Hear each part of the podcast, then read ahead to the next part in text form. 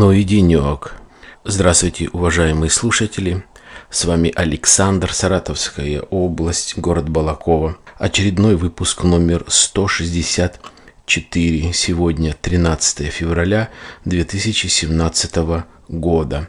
Все мои выпуски вы можете послушать на моем сайте alexanderpodcast.com, а также на подкаст-терминалах Podster, PodFM, AirPod Club Имеются ссылки в соцсети ВКонтакте, в Фейсбуке и в Твиттере.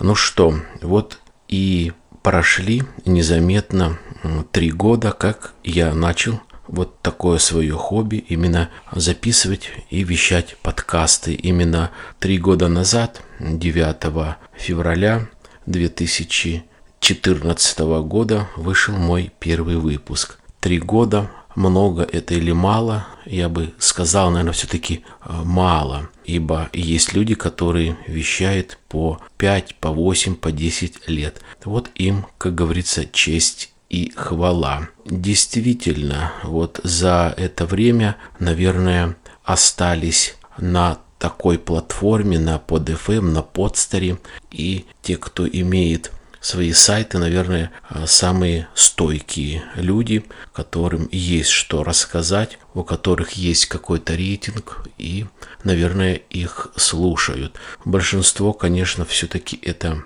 специальные выпуски, это специальные подкасты, где рассказывается про компьютеры, про IT-технологии, про какие-нибудь новинки, программное обеспечение и так далее и тому подобное. Много специальных выпусков про бренды, про фильмы, то есть такие специфические, специализированные, я бы сказал, выпуски. Но у меня все-таки остается как бы просто звуковой дневник. Это то, что произошло за то или иное время в течение недели. Правдивые и невыдуманные истории.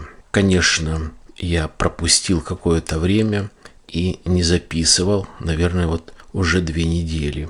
И здесь всплывает обыкновенная русская пословица «И на старуху бывает проруха». Было такое время, именно в этот период, что действительно не было настроения, не было музы, не было вот этого хотения, рвения. И второе, это все-таки не было времени, хотя есть темы, есть кое-какие интересные суждения и все-таки то, что накопилось, по крайней мере, вот за это время, за какие-то последние две недели, я и решил вам сегодня рассказать, что самое интересное, значимое произошло за это время. А название моего выпуска снова Тула. Ну, это говорит о том, что вот уже второй раз я приезжаю в командировку в город Тула для того, чтобы как-то наладить, поправить, как это модно сейчас говорить, свои коммерческие дела. Я был тогда почти в это же время, год назад, встречался с одним человеком, чтобы найти точки соприкосновения в понимании все, что касается продажи, покупки того или иного оборудования. Ну, сейчас прошел год, приобретен какой-то соответствующий опыт, и появилось еще одно предприятие, тоже из военно-промышленного комплекса, которое я проработал, отрабатывал и с которым хотелось бы мне начать работать. И вот до командировки, соответственно, проведена большая работа по поводу знакомства, по поводу э, встречи с нужными э, людьми, чтобы как-то э, найти отношения и начать работать по поставке промышленного оборудования вот именно на эти военно-промышленные комплексы. Ибо всем известно, что вот сейчас наш президент Путин очень серьезно относится к военно-промышленному комплексу. Идет хорошее финансирование буквально по всем направлениям. И, конечно, заметно, что люди начали уважать именно военных, начали люди идти на военную службу, начали с удовольствием учиться, заканчивать разные, разные учебные заведения, что касается и Министерства обороны, и Министерства внутренних дел. То есть те люди, которые там работают, они действительно имеют какую-то гарантию вот в настоящее очень тяжелое время.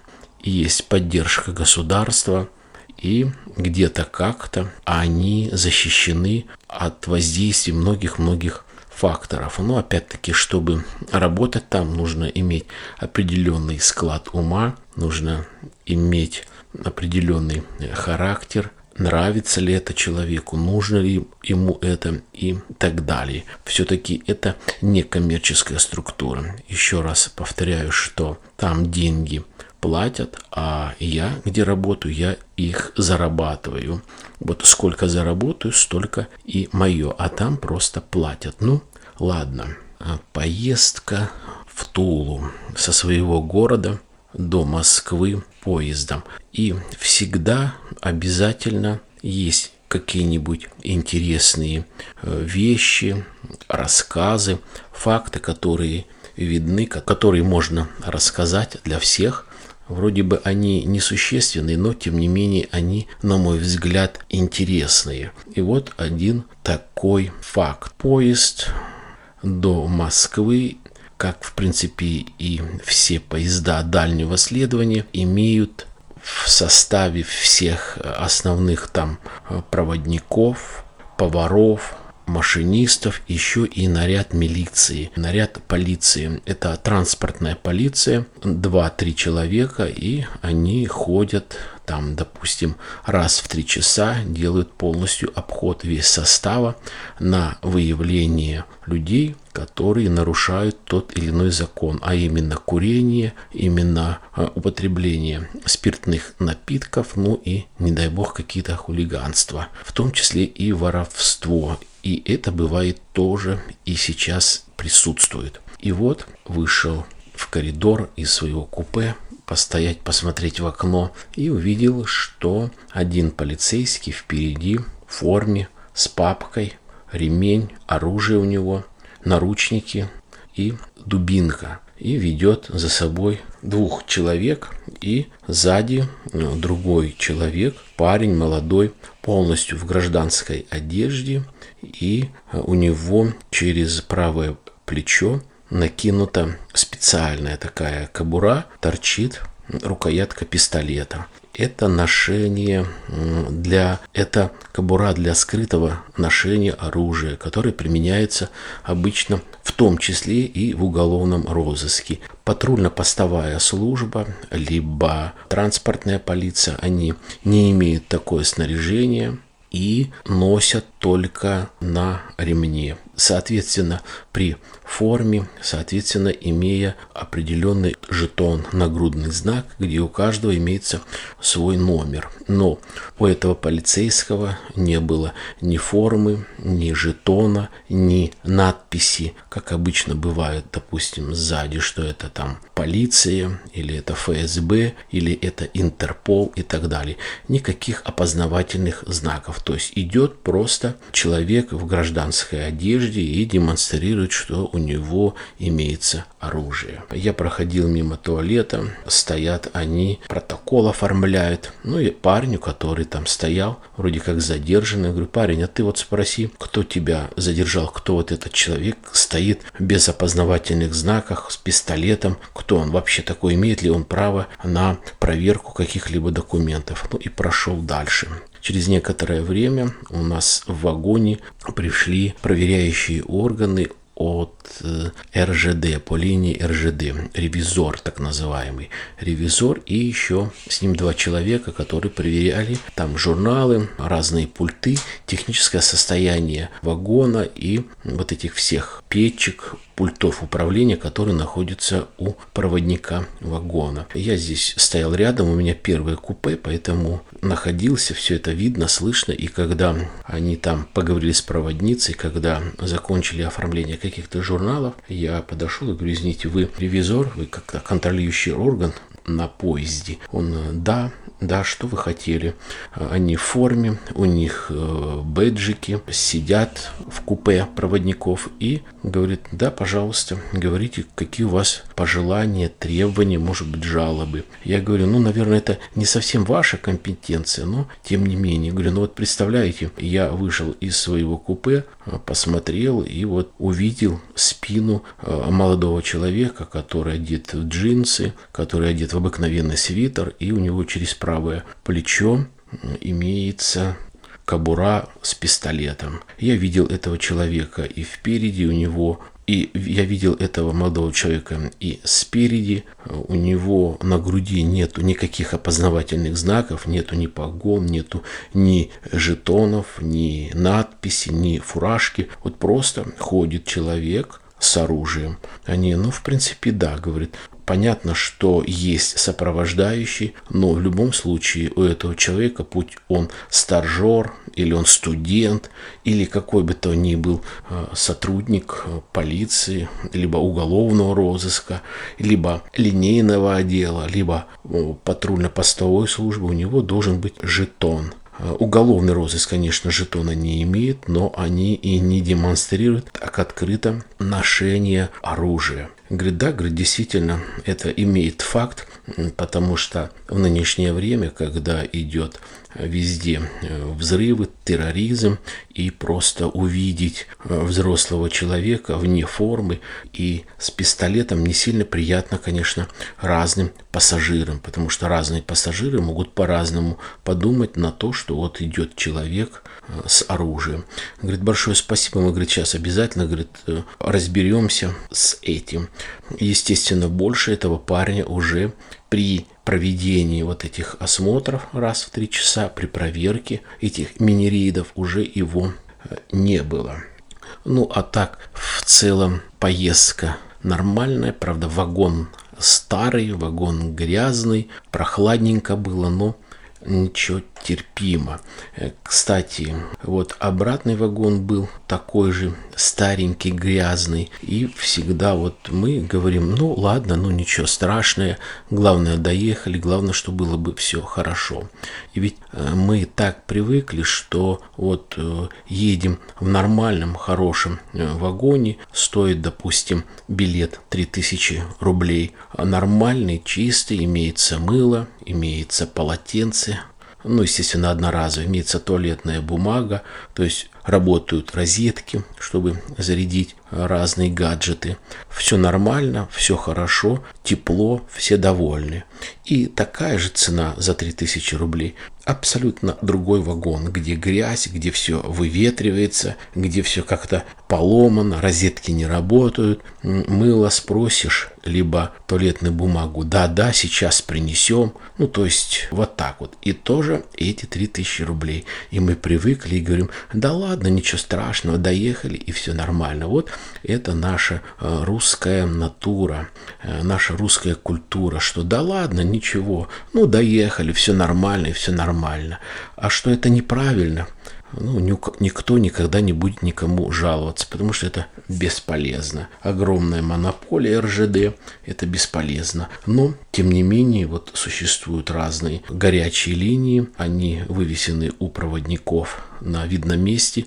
Действительно, они работают, и многие э, говорили об этом, я сам слышал и сам когда-то пользовался, когда-то даже рассказывал в одном из своих очередных выпусков. Итак, в Туле. Тула, гостиница. Я там пробыл три дня, плотно загруженные дни, встречи, разговоры, переговоры, встреча в кафе и так далее. Ну, ничего, все нормально. А, скажем так, ту задачу, которую я ставил, она выполнена, и нужно было возвращаться обратно. Возвращаться обратно также через Москву. Взял такси и ехать на такси где-то около получаса до ЖД вокзала. И такой разговорчивый водитель попался, говорит, ну, что вам понравилось, где вы были, приезжий, наверное. Я говорю, ну да, вот в командировку так и так, оттуда, там такая-то цель, вот все сейчас обратно. Как э, пробовали, говорит, наши достопримечательности, там тульский пряник, э, конфеты, Суворов, пастила, помимо самовара и гармонии еще в Туле есть хорошая пастила и конфеты. Я об этом не знал. Вот поэтому и расскажу. Э, он говорит, если хотите, и у нас, говорит, есть время, у вас во сколько поезд? Я говорю, вот столько-то. Ну, говорит, если хотите, здесь крюк небольшой, я могу вас довести до завода. На заводе имеется фирменный магазин прямо на территории, и вы можете выбрать любой хороший тульский пряник. Именно, говорит, свежий, не напичкан разными ингредиентами, которые встречаются в разных сетевых магазинах типа ленты, типа магнита и так далее. А там именно свежий, хороший пряник. Я говорю, да, конечно, поехали, съездим. И говорит, может быть, там даже будет и наша вторая достопримечательность. Это пастила. Пастила, сделанная по старинным рецептам. Это не такая пастила, как вот некоторые э, видели, кушали и продают пастила э, с яблок, с груш, со сливы, которая размельчается, расстилается тонким слоем, сушится и закатывается в трубочку. Ну, естественно, добавляя разные пряности, разные ингредиенты, чтобы не портилась, чтобы она не трескалась, чтобы она не плесневала и так далее. А здесь пастила оказалась в этом магазине именно изготовлено по тем рецептам, которые давно-давно написаны, которые существуют. Кстати, говорят, что продается иногда в крупных сетевых магазинах такая пастила, но она дорогая и уже срок годности у них очень-очень маленький, поэтому а, не пользуется спросом именно вот где-то в других городах. Хотя эта пастила за границу экспортируется. Вкусная пастила, она выполнена в виде какого-то пирожного либо торта. Взял я пастилу, одну пачку своей жены, одну пачку своей невестки туда, в Москву, к сыну, и взял тульский пряник. Действительно хороший выбор пряников. Водитель говорит сразу, дайте, говорит, пожалуйста, вот пряник, который без ингредиентов разных, который хранится буквально там может быть, 2-3 недели. И все. Он говорит, вот, пожалуйста, выбирайте. Я говорю, пряник, я говорю, пожалуйста, такой классический на повидле, не на каком-то варенье, не на сгущенном молоке. И говорю, вот действительно, чтобы был свежий. Говорит, вот, пожалуйста. Я говорю, а как вот отличить тогда другие, которые вот идут в магазины, у которых срок хранения до полугода? Она говорит, продавец, вот, говорит, пожалуйста, там ценники другие, другого цвета, естественно, цены немножко дешевле.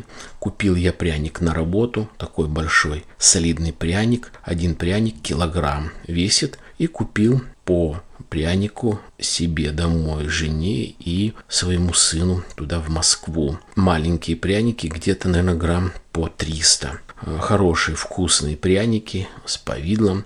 Классический э, рецепт медовый, э, так называемый рецепт, то есть тесто мешанное с добавлением меда. Пробуешь и пахнет медом и вкус меда. Свежий, мягкий, очень вкусно. Вот я купил вот эти покупки и поехал поехал до Москвы, с Тулы до Москвы. Два часа решил вот день побыть у сына. На следующий день в обед поехал обратно. Ну что, обратно тоже такой вот незабываемое впечатление у меня осталось после поездки обратно. Прошло какое-то время, и я решил подзарядить свой телефон. Так получилось, что оставалось мало зарядки. А буквально, наверное, за час до этого одна девушка подошла к проводнице и говорит, скажите, а где у вас находятся розетки, чтобы зарядить телефон? Проводница говорит, девушка, знаете, вот у нас вагон старый-старый, говорит, и, в общем-то, у нас ни одна розетка в вагоне не работает. И нужно идти куда-то в другой вагон, вот там, через два вагона можно подойти и договориться. Ну ладно, я какое-то время подремал и думаю, вот действительно придется, наверное, как-то просить, чтобы она показала, в какой вагон идти и, значит, зарядить. Прошло какое-то время, и я попросил ее, мы вместе пошли в вагон, через два вагона от нашего к другой бортпроводнице, и я оставил там свой телефон на два часа.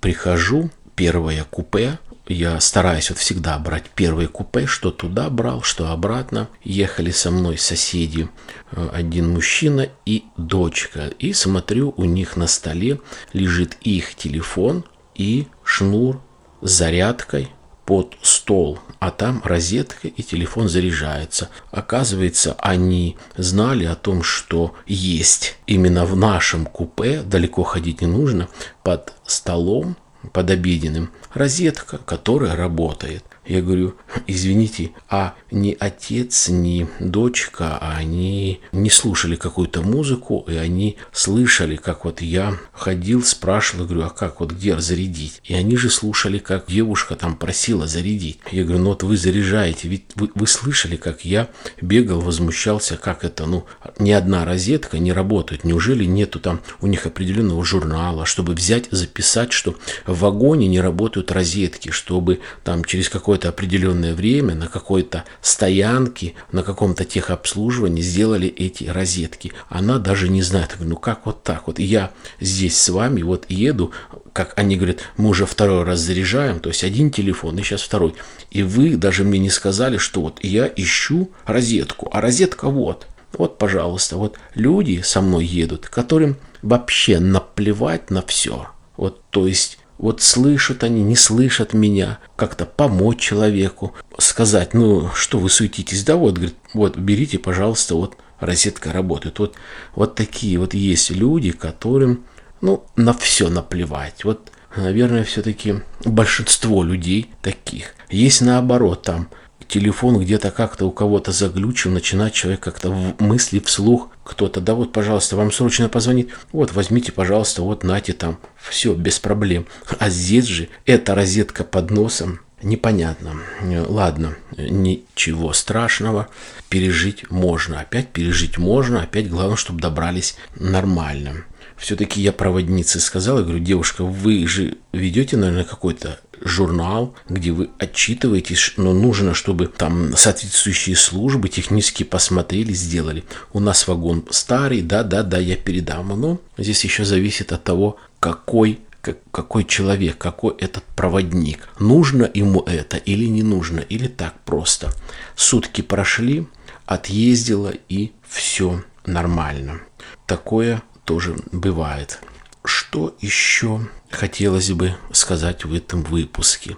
А вот еще такая тонкость. Уже, наверное, дней 10, к сожалению, самый большой подкаст-терминал под FM не работает. Написано «Идут технические работы, извините, зайдите попозже». Естественно, это такой случай, такой пример, когда нельзя, допустим, вот взять в Яндексе, э, набрать, почему не работает под FM когда работал под FM, и если э, я слышал от многих и сам обращался, наверное, раза три в техподдержку, чтобы разъяснить или помочь решить тот или иной вопрос, от них э, не было вообще никакого ответа. А здесь не работает сайт, ну, не работает. Может быть, действительно подкаст-деятельность, к сожалению, где-то как-то подходит к концу. Меньше слушателей, меньше, наверное, и подкастеров. Тот, кто может хорошо, интересно рассказать, чтобы действительно захватывающие были рассказы и чтобы люди могли послушать, а самый пик – это когда могли бы э, чему-то научиться и чтобы это запомнилось надолго. Все, вот на этом мой выпуск очередной 164 закончился. Я желаю всем здоровья, счастья, благополучия. Позвоните близким, не забывайте родителей. До свидания, удачи, пока.